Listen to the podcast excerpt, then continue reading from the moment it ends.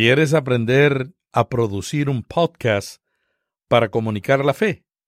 Te invito al taller Podcasting 101. Durante esa capacitación vas a aprender la importancia de conocer la razón para crear un podcast, cómo decidir el formato y la duración, la selección de herramientas de grabación y alojamiento del audio, preproducción y generación de contenidos, grabación en interiores y exteriores, principios para hacer entrevistas y cómo lograr que el podcast crezca en oyentes. Estaré en Puerto Rico dictando este taller con Jesús Rodríguez Cortés.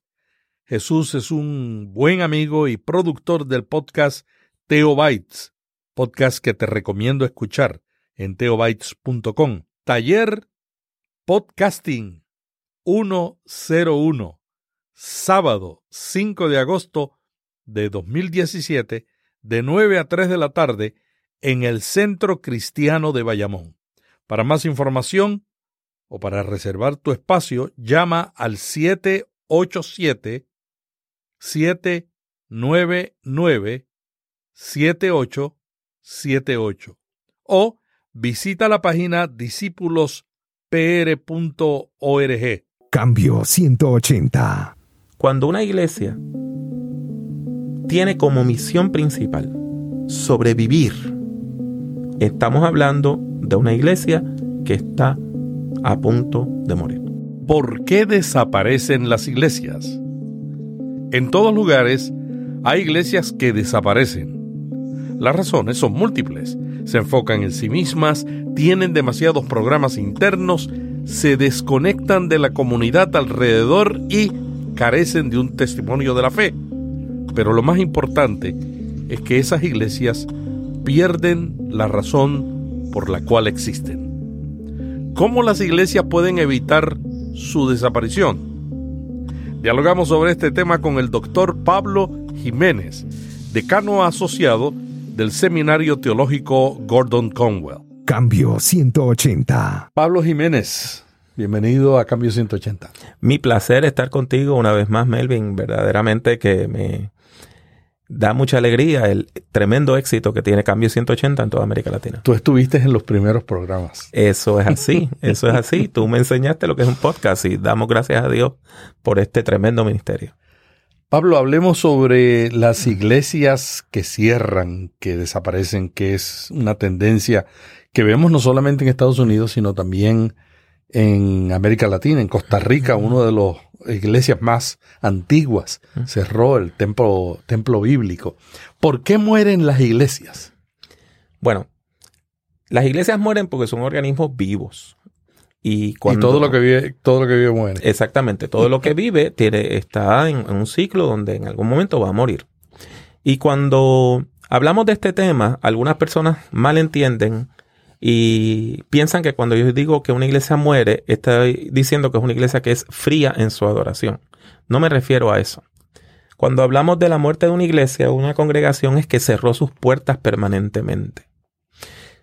Todas las iglesias en algún momento van a cerrar. Si tú miras el Nuevo Testamento, no hay continuidad histórica entre ninguna iglesia mencionada en el Nuevo Testamento y alguna iglesia que exista hoy en esa ciudad. Por ejemplo, cuando Pablo escribió a Éfeso, esa congregación históricamente desapareció. Hoy hay iglesias cristianas en ese sector de Turquía. Son muy pequeñas, pero no tienen ningún tipo de continuidad histórica con la iglesia del eh, tiempo del Nuevo Testamento. Una iglesia, en términos generales, tiene un ciclo de vida que dura de 45 a 85 años. Mm. Eso es lo que los estudios congregacionales nos dicen. El ciclo de crecimiento de una iglesia dura de 22 a 25 años. Y después de eso, tiene dos opciones. O la iglesia está en un proceso constante de reinvención, donde se vuelve a lanzar una visión y esa visión da energía a la iglesia y abre otro ciclo de crecimiento que dura de 7 a 10 años, o la iglesia va deteriorando poco a poco. Y dependiendo de el tamaño de la iglesia y la energía que haya tenido, ese cambio puede ser paulatino, que por lo regular lo es, durando de 20 a 60 años, o puede ser estrepitoso. ¿El cambio es por situaciones internas o por situaciones externas? No, mira, la razón principal por la que una iglesia cierra es por la falta de una visión clara del futuro que Dios tiene para ella. Por ejemplo, si tú y yo vivimos en la misma ciudad y empezamos a percibir que hace falta una iglesia que responda a las necesidades de esta comunidad y ministre de esta manera, pues tú y yo podemos unirnos a otras personas y decir que hemos entendido que hay una necesidad y entendemos que Dios nos está llamando a cubrir esa necesidad. Y tú tienes una visión de que vamos a crear una iglesia que va a ser así, así, así y así. Esa visión es lo que nos mueve a ir de no tener nada a abrir un grupo pequeño, que al principio es de líderes, es lo que se llama el grupo central. En inglés le dicen el core group. Entonces, eh, ese grupo central es el que organiza la iglesia. Mientras más grande el grupo central, más grande va a ser el grupo inicial. Por lo regular, ese grupo central va a ser el 20% de la congregación. O sea que si 15 personas, 15 personas se reúnen y dicen, mira, este, necesitamos una iglesia, esas 15 personas pueden llegar a tener una congregación de 60 a 70 personas. Pero si el grupo inicial tuyo es de 50, pues entonces tú puedes abrir y en dos años tener 250 personas allí. ¿Qué pasa? El problema es que una vez que la iglesia va creciendo, va madurando, pasa de la etapa de iglesia de campo nuevo, de obra nueva, a ser una iglesia pequeña, a ser una iglesia joven, cuando ya llegan, va llegando a su madurez, a mucha gente se le olvida para qué nosotros teníamos iglesia y empiezan a ver la iglesia no como un instrumento de la misión y la visión de Dios, sino como un lugar que tiene que servir a mis necesidades, que tiene que servir a mi familia, que tiene que servirme a mí, y que lo más importante no es alcanzar a la gente que no va a la iglesia, sino lo más importante es que yo me sienta cómodo aquí. O sea, se convierte en un grupo interno. Claro, el foco, en vez de estar en la visión de a dónde Dios nos está llamando, está en vamos a complacer a la gente aquí, vamos a estar cómodos aquí, vamos a cantar los himnos que yo quiero, vamos a adorar como yo deseo, vamos a tener eh, las reuniones cuando yo entiendo. Y entonces ahí es que la iglesia, en vez de mirar a la visión que Dios tiene para ella, empieza a mirar internamente y la prioridad se convierte en satisfacer las necesidades de los miembros. A mí siempre me, ese, ese tema que tú estás hablando siempre me, me provoca mucho interés porque son dos audiencias las que tiene una iglesia. Es la audiencia interna de los miembros de la iglesia y la externa. Lo que tú estás diciendo es que si solamente atendemos una, la interna, porque hay que, hay que, eh, hay que pastorear a una iglesia, pero si solamente nos enfocamos solamente en esa y no en servir a la externa, ahí hay un problema. Eso es lo que tú estás tratando de decir. Bueno, es un poquito más complejo que eso. Lo que te estoy diciendo es que al principio la iglesia, el grupo que lanza una iglesia, no está interesado en customer service, no está interesado en que le sirvan a ellos, mm. sino que están enamorados de una visión que Dios le ha dado. Para afuera. Y, toda la visión es para afuera. Mm. Por los primeros años, la visión siempre va a ser para afuera.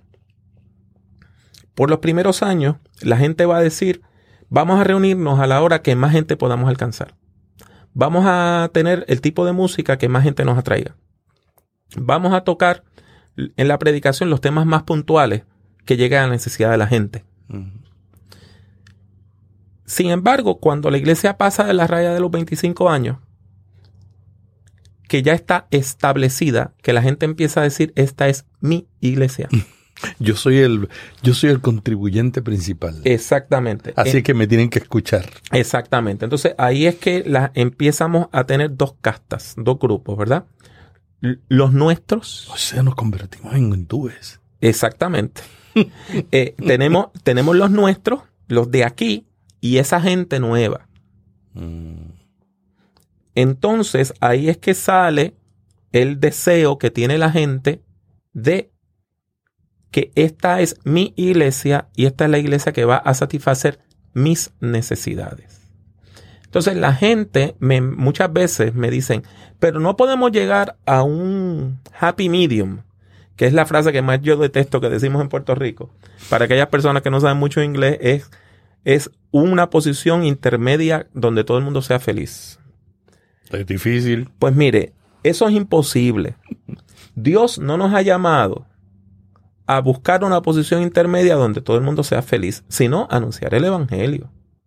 Y tenemos que anunciar el Evangelio primordialmente a personas que no conocen el Evangelio. La prioridad de la iglesia no debe ser que don Venancio y su esposa se sientan bien en la iglesia. Sobre todo si son personas que llevan la vida en la iglesia. Nuestra prioridad debe ser cómo alcanzamos a esa persona que hoy está sufriendo y necesita de una comunidad de fe.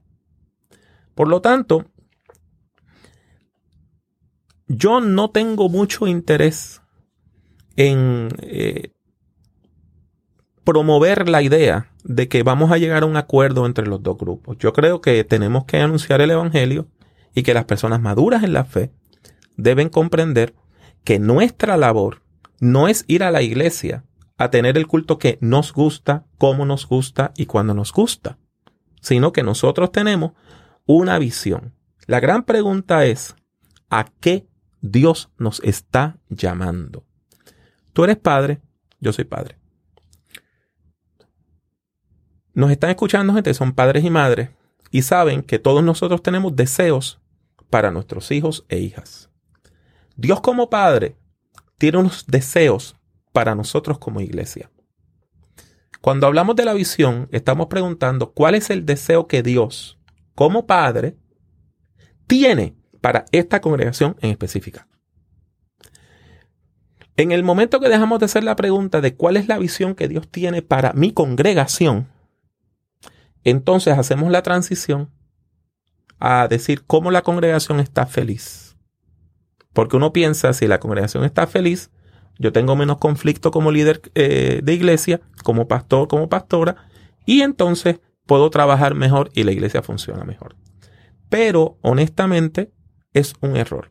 Cuando la iglesia empieza a mirarse a sí misma y mi prioridad es complacer a estos buenos hermanos que llevan mucho tiempo aquí, empezamos a hacer las cosas como siempre las hemos hecho.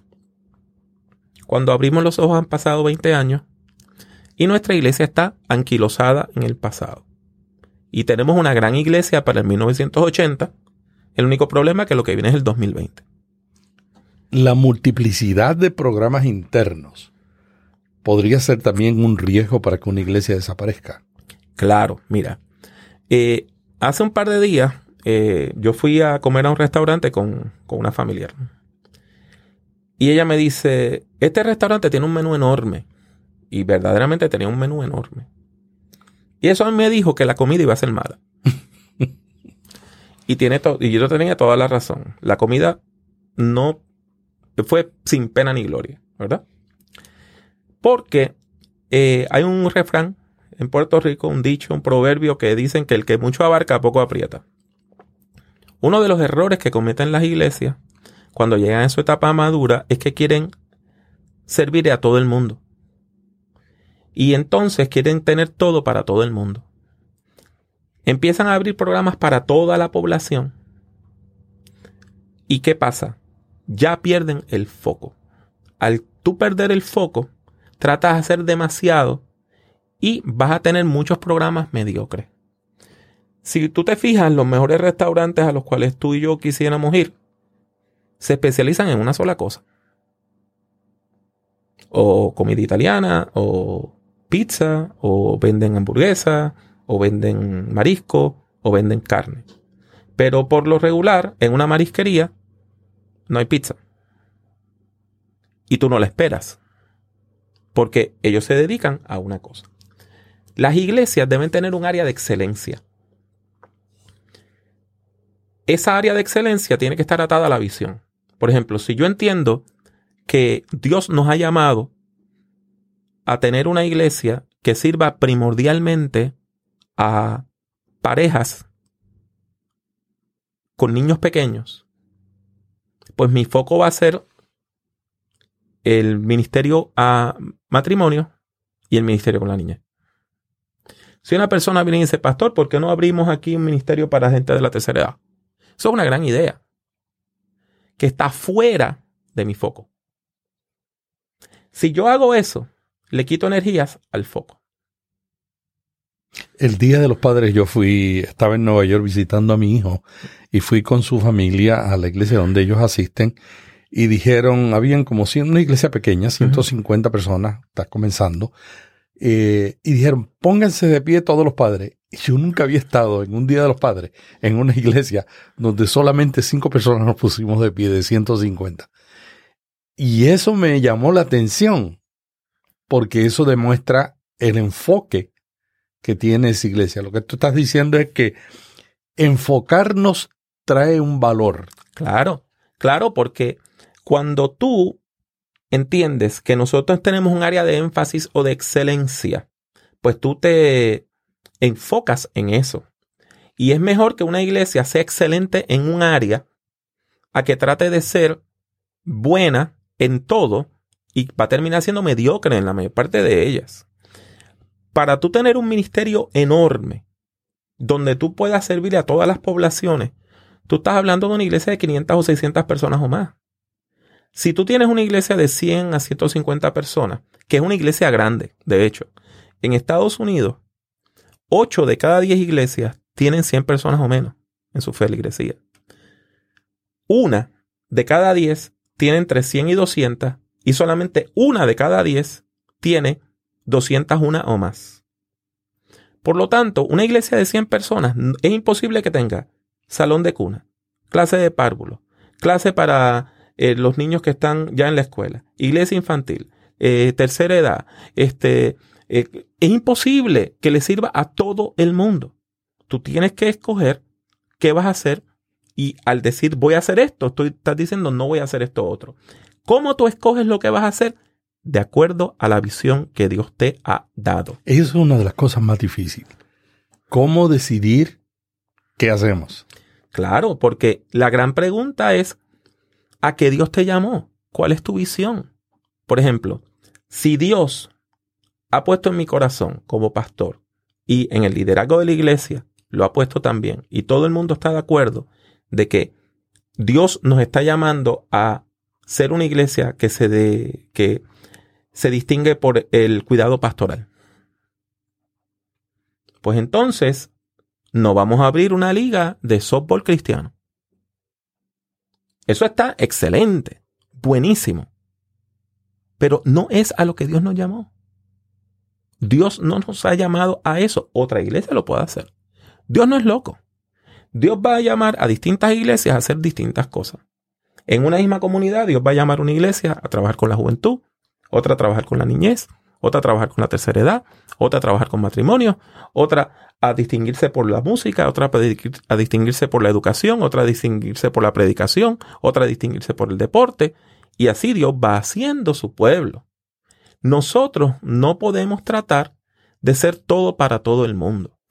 Si yo, si yo estoy, si tú y yo estamos jugando dardos, pero no hay un tablero a donde lanzar el dardo, pues no importa dónde caiga, ganamos.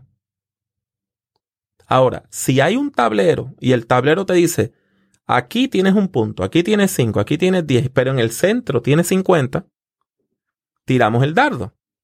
Y dependiendo de cuán lejos esté del centro, tenemos una puntuación. Si tú no tienes una visión, ¿dónde está el centro? ¿Dónde está la meta? una pastora va a hablar conmigo cuando yo estaba pastoreando en Puerto Rico. Le dicen, tú vas a comenzar tu ministerio, tú necesitas una persona que te asesore, Pablo te puede asesorar. La joven llegó con una lista de tres páginas de actividades que ella quería hacer. Pastor, yo quiero hacer esto, y esto, y esto, y esto, y esto. Y siguió, siguió, siguió, siguió, siguió. Cuando termina, yo le dije, todo eso está perfecto. Pero yo tengo una pregunta para ti. ¿A qué Dios está llamando tu iglesia? ¿Cuál es la visión? ¿Cuál es el área donde Dios te ha dicho tú tienes que ser excelente en esta área? Me contestó con silencio. hasta que tú no sepas eso, no puedes comenzar a hacer actividades. Tú y yo viajamos mucho.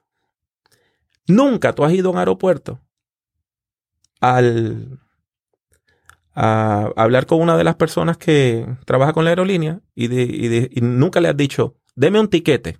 ¿A dónde? A donde sea. si tú no sabes el destino, si tú no sabes a dónde vas, no puedes comprar el tiquete. Muchas iglesias están en un viaje donde no saben a dónde quieren llegar. Si no sabes a dónde vas, cualquier camino te lleva allí. Pues claro. Pero hay caminos más largos. Eh. Y hay caminos que nunca ves el final. Es la distinción entre un paseo y un viaje. Si tú le dices a tu esposa, vamos a pasear, da lo mismo que vayan al restaurante que está a una cuadra o que lleguen a, que viajen 15 kilómetros para llegar a, un parque a dar un paseo. Ahora, si tú le dices a tu señora, vamos para tal sitio, el éxito de ese viaje depende de que si llegaron hasta el sitio o no llegaron. Si no llegaste, el viaje fracasó. Si llegaste, el viaje tuvo éxito. La gran pregunta es, ¿su iglesia está en un viaje o está de paseo? Pablo, ¿hay alguna relación entre las iglesias que cierran y su lentitud para cambiar? Sí, la hay, porque las iglesias tienden a ser más conservadoras en cómo se, adaptan a los cambios. Las iglesias tienden a estar una o dos generaciones tecnológicas atrás. Eh, si recuerdas, cuando salió la radio, la iglesia la rechazó. Cuando la iglesia entra a la radio, ya era la, época de la televisión. Entonces la iglesia aceptaba la radio, pero condenó la televisión. Cuando la iglesia acepta la televisión, ya la gente estaba viendo vídeo. Yo he tenido iglesias ahora que las estoy tratando de convencer de que tengan un website cuando la, lo que deberían tener es una aplicación para, para, para dispositivos móviles. O sea, la iglesia siempre va un poquito más lento. ¿Un poquito? Este, sí, por lo regular de 10 a 20 años. Que en el caso nuestro, que, estamos en un ciclo tecnológico de un año y medio a tres años de cambio, pues, pues algunas iglesias están verdaderamente en tiempos de la prehistoria, en términos, en términos este, tecnológicos. Pero la iglesia tiende a aferrarse al pasado. Y ese es el problema. Cuando el pasado se convierte en nuestro héroe, cuando el pasado se convierte en algo que yo tengo que guardar y preservar. El pasado se vuelve más importante que el futuro. Y el pasado se vuelve más importante que la misión y visión que Dios tiene para la iglesia. Una y otra vez, tú sabes que yo fui ejecutivo de iglesia, llegaba a iglesias donde había conflicto. ¿En qué consistía el conflicto? No querían cambiar un lugar de reunión no querían cambiar un horario de reunión. Había un edificio que estaba inadecuado, ya estaba peligroso. No querían moverse. No quieren cambiar el estilo de adoración. Y cuando tú buscas, muchas veces hay unas cuestiones emotivas, ¿verdad? Yo no quiero que cambien este altar. En este altar se casó mi hijo. Yo no quiero que cambien la decoración del púlpito porque aquí se llevó a cabo el, entierro de mi mamá. Entonces, mis emociones están invertidas en este espacio de adoración. Y mi mamá construyó la iglesia. Algunas personas te van a decir, mi familia donó el terreno para hacer la iglesia, mi papá trabajó en este banco, esa mesa eh, de comunión la hizo mi abuelo. Entonces, cuando tú tienes un, una carga afectiva tan grande con el lugar, con el local, con los horarios, con la decoración, hay gente que prefiere morir antes que cambiar. Uno de los problemas que yo enfrenté en mi pastorado en Puerto Rico es que empieza a llegar mucha gente que no son creyentes, son gente que está en una búsqueda espiritual. Cuando una iglesia está creciendo, tú tienes un grupo de personas que llegan a la iglesia, que se empiezan a relacionar con Dios, pero que no son creyentes. Son personas que están empezando, están en las primeras etapas de una búsqueda espiritual. Pues muchas personas me decían de los líderes viejos, mire pastor, esa gente verdaderamente no son parte de nuestra denominación. Tenían toda la razón. En una iglesia en crecimiento, hasta 20%, dos de cada 10 personas en un culto, son personas que están en búsqueda espiritual. Tú no puedes esperar que esa persona sepa la historia de la denominación, el nombre de la denominación, los valores de la denominación. Porque esa gente está en búsqueda espiritual. Sobre todo si son mileniales, no le importan las etiquetas, ellos no tienen mucho interés los mileniales no son fieles a las instituciones ni a los líderes, pero la generación que construyó las iglesias, que le llamaban la generación de los constructores, los del 40, el 50, eran muy fieles a las instituciones. ¿Cómo puede un pastor enfrentar ese cambio en el público que quiere alcanzar?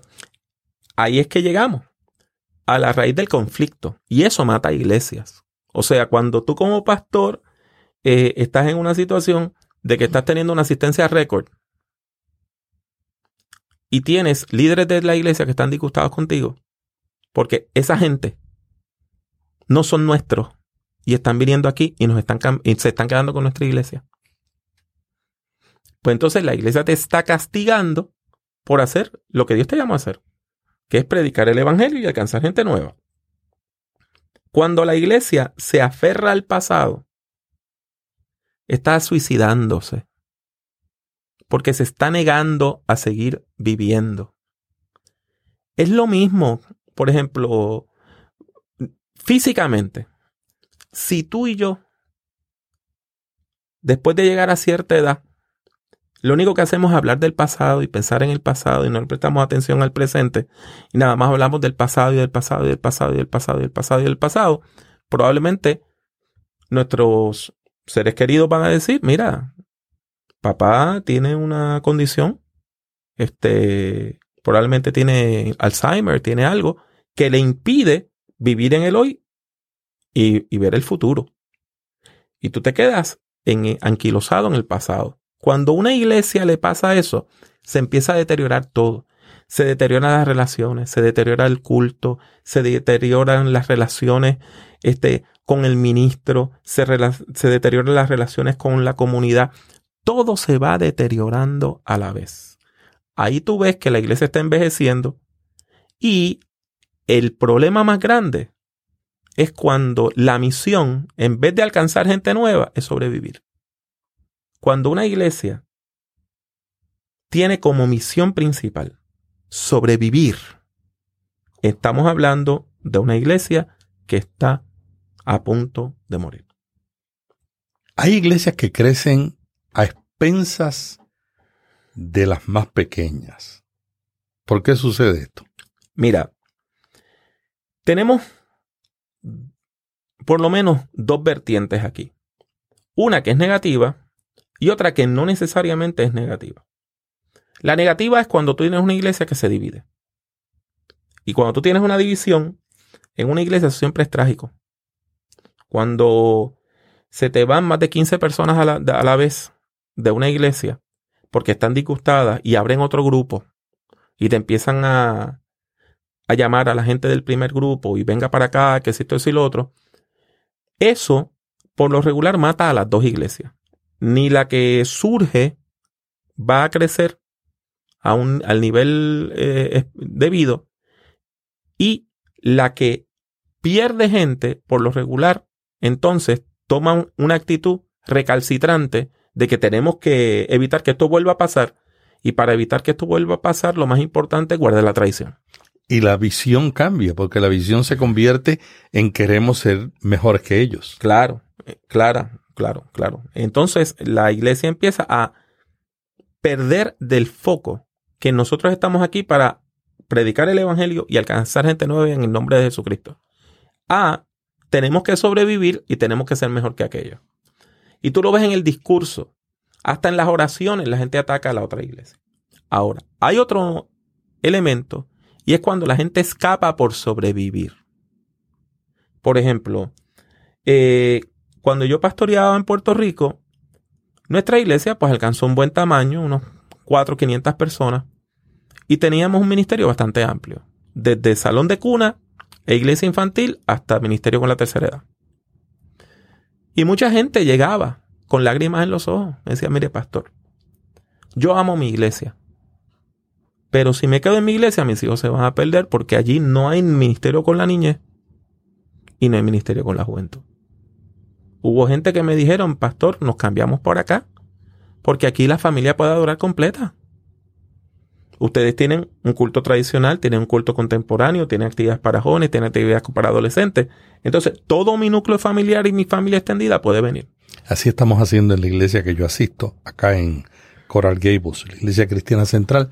Era una iglesia americana que se estaba muriendo en la ciudad más importante de Miami eh, en una etapa de su, de su historia, la ciudad de Coral Gables.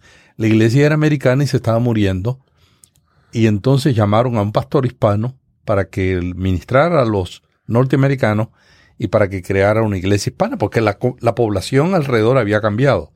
Y yo me fui a ayudar al, pastor en esa transición hace ya más de 15 años.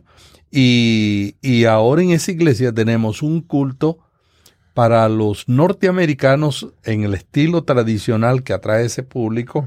Tenemos un culto en español que sigue creciendo, más de 300 personas que está contemporáneo y tenemos un culto en inglés para los jóvenes bilingües que no, que, que, el español es su segunda lengua. Pues mira, precisamente eso demuestra lo que tú tienes que hacer cuando una iglesia cae en un momento negativo. Cuando una iglesia nota que está deteriorando, nota que va eh, perdiendo feligresía, nota que tiene el peligro de que si todo continúa deteriorando va a cerrar pronto, la alternativa no es pelear, no es discutir, no es traer necesariamente otro pastor por cambiarlo. Es una visión. Pero fíjate que en este caso que te menciono es interesante porque normalmente una iglesia anglo decidir que la audiencia ha cambiado, eso fue un momento de sabiduría. La audiencia, o sea, la comunidad cambió y ellos seguían tratando de alcanzar a, una comunidad anglo, cuando la comunidad de la ciudad se había convertido en una, en una comunidad hispana. El tener esa visión solamente se da cuando se cumple lo que tú dices, cuando estamos mirando hacia afuera y no tratando de, de, de sobrevivir la iglesia adentro. Claro, porque si ellos hubiesen dicho lo que nuestra misión es sobrevivir y que sobreviva este enclave de personas que nada más hablan inglés en un lugar que es multicultural. Esa iglesia hubiese cerrado.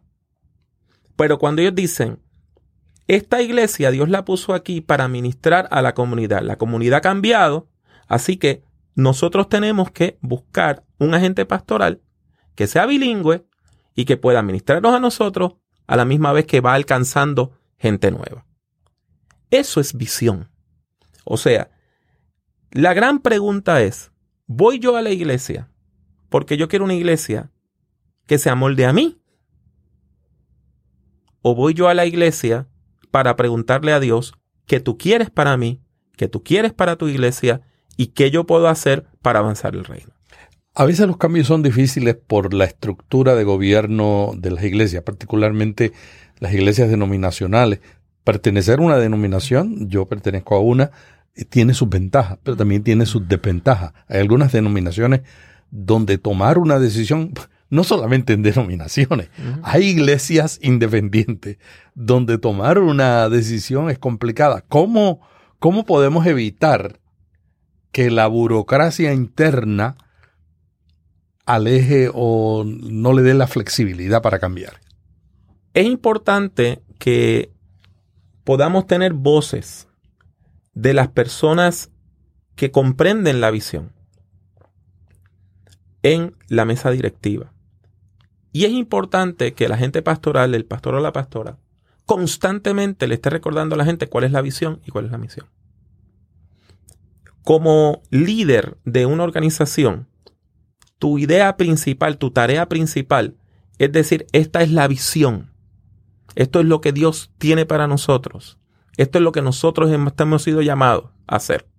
Porque de otro modo, si tú no estás recalcando la visión, surgen guardianes. Y ese es el problema. Cuando la mesa directiva son guardianes de la tradición. Cuando en la mesa directiva están la gente que más tiempo lleva en la iglesia y lo que quieren es llevar la iglesia al pasado. Que lo que quieren es continuamente estar hablando del pasado. Lo que quieren es reavivar ese pasado. Entonces, tú tienes un conflicto que te puede matar la iglesia. Nosotros, como líderes pastorales, como líderes de organizaciones, tenemos que estar siempre pendientes a la visión que Dios tiene. ¿Cuál es la visión? y a qué Dios nos está llamando. Por ejemplo, tú trabajaste muchos años en la sociedad bíblica. Una de las cosas más difíciles que tú hiciste es tratar de mover esa organización al mundo digital. Y una organización de 200 años. Exactamente. Entonces tú tenías todos estos guardianes de la tradición que te veían como un traidor a la Biblia en papel. Sin darse cuenta que, eh, como tú mismo habías dicho, eh, una cosa es que una congregación tenga que gastar una cantidad enorme de dinero comprando las Biblias más baratas, la misionera, como lo decían en la Sociedad Bíblica de Puerto Rico, para regalar a que, a, un, a que un joven que le está testificando a otro le diga, dame tu móvil y vas a Biblia Plus y aquí tienes la Biblia en tu teléfono gratuitamente. ¿Cómo vamos a alcanzar más gente? Pero entonces ahí es que veamos Tú como líder, usted que me escucha, mi hermano, mi hermana como líder, su labor principal es discernir la visión de Dios, comunicarla a el grupo directivo de la iglesia y junto a ese grupo directivo hablar de la visión. ¿Cuál es la visión? ¿Cuál es la misión para mi congregación? Si nosotros constantemente estamos renovando la visión, la vida de nuestra iglesia se va a extender si nosotros olvidamos la visión y la misión y lo único que estamos pendientes es primero a guardar la tradición y cuando seamos un grupo más pequeño a sobrevivir, vamos a cerrar. Pablo, muchas gracias por este diálogo tan interesante sobre por qué mueren las iglesias y cómo podemos evitarlo. Algo más que se nos haya quedado. Bueno, hay una pregunta que es importante y es el problema que tenemos en, algunos, algunas ciudades pequeñas que tuvieron iglesias florecientes y están cerrando. En Estados Unidos eso está atado a el sistema de las grandes autopistas. Se hizo un estudio en los discípulos de Cristo en Estados Unidos de el deterioro en muchos estados y tú notabas las iglesias que se han deteriorado estaban en lo que antes eran las carreteras estatales principales. Una vez la gente ya no pasa por los pueblitos, donde había la primera iglesia cristiana, discípulos de Cristo en cada pueblito, y pasan por la autopista, nada más van de ciudad grande a ciudad grande. Todas esas iglesias pequeñas en los pueblos pequeños cerraron. Y las que quedaban en el downtown, en el centro de la ciudad. También cerraron, porque entonces eso se, se convirtieron en lugares comerciales. Entonces, las que sobreviven son las iglesias en suburbios, que son accesibles por autopista. Lo mismo entonces va a comenzar a pasar en América Latina y ya está pasando debido a la urbanización.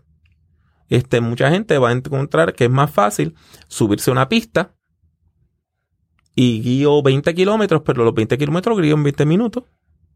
Es interesante, yo he visto en América Latina, por ejemplo, los aeropuertos que se construyeron hace 30 y 40 años, los están renovando y los están construyendo bien lejanos, como en Ecuador, que bien lejano de la, del centro de la ciudad.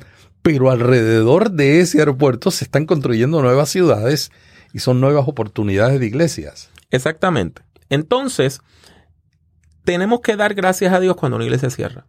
Mm. Decir, esta iglesia fue fiel, esta iglesia cumplió con su labor y damos gracias a Dios por eso. Si una iglesia muere naturalmente, cierra sus puertas naturalmente, después de un ciclo de ministerio fiel, eso no es un fracaso. Ahora, la pregunta es cómo vamos a usar esos recursos para seguir avanzando el reino. Porque en ese templo que hoy se cerró, se puede abrir una nueva congregación. O se puede vender y utilizar esos recursos para nuevas congregaciones. La iglesia siempre se está reformando. Lo más importante en la iglesia es nuestra relación con Dios por medio de Jesucristo en el poder del Espíritu Santo.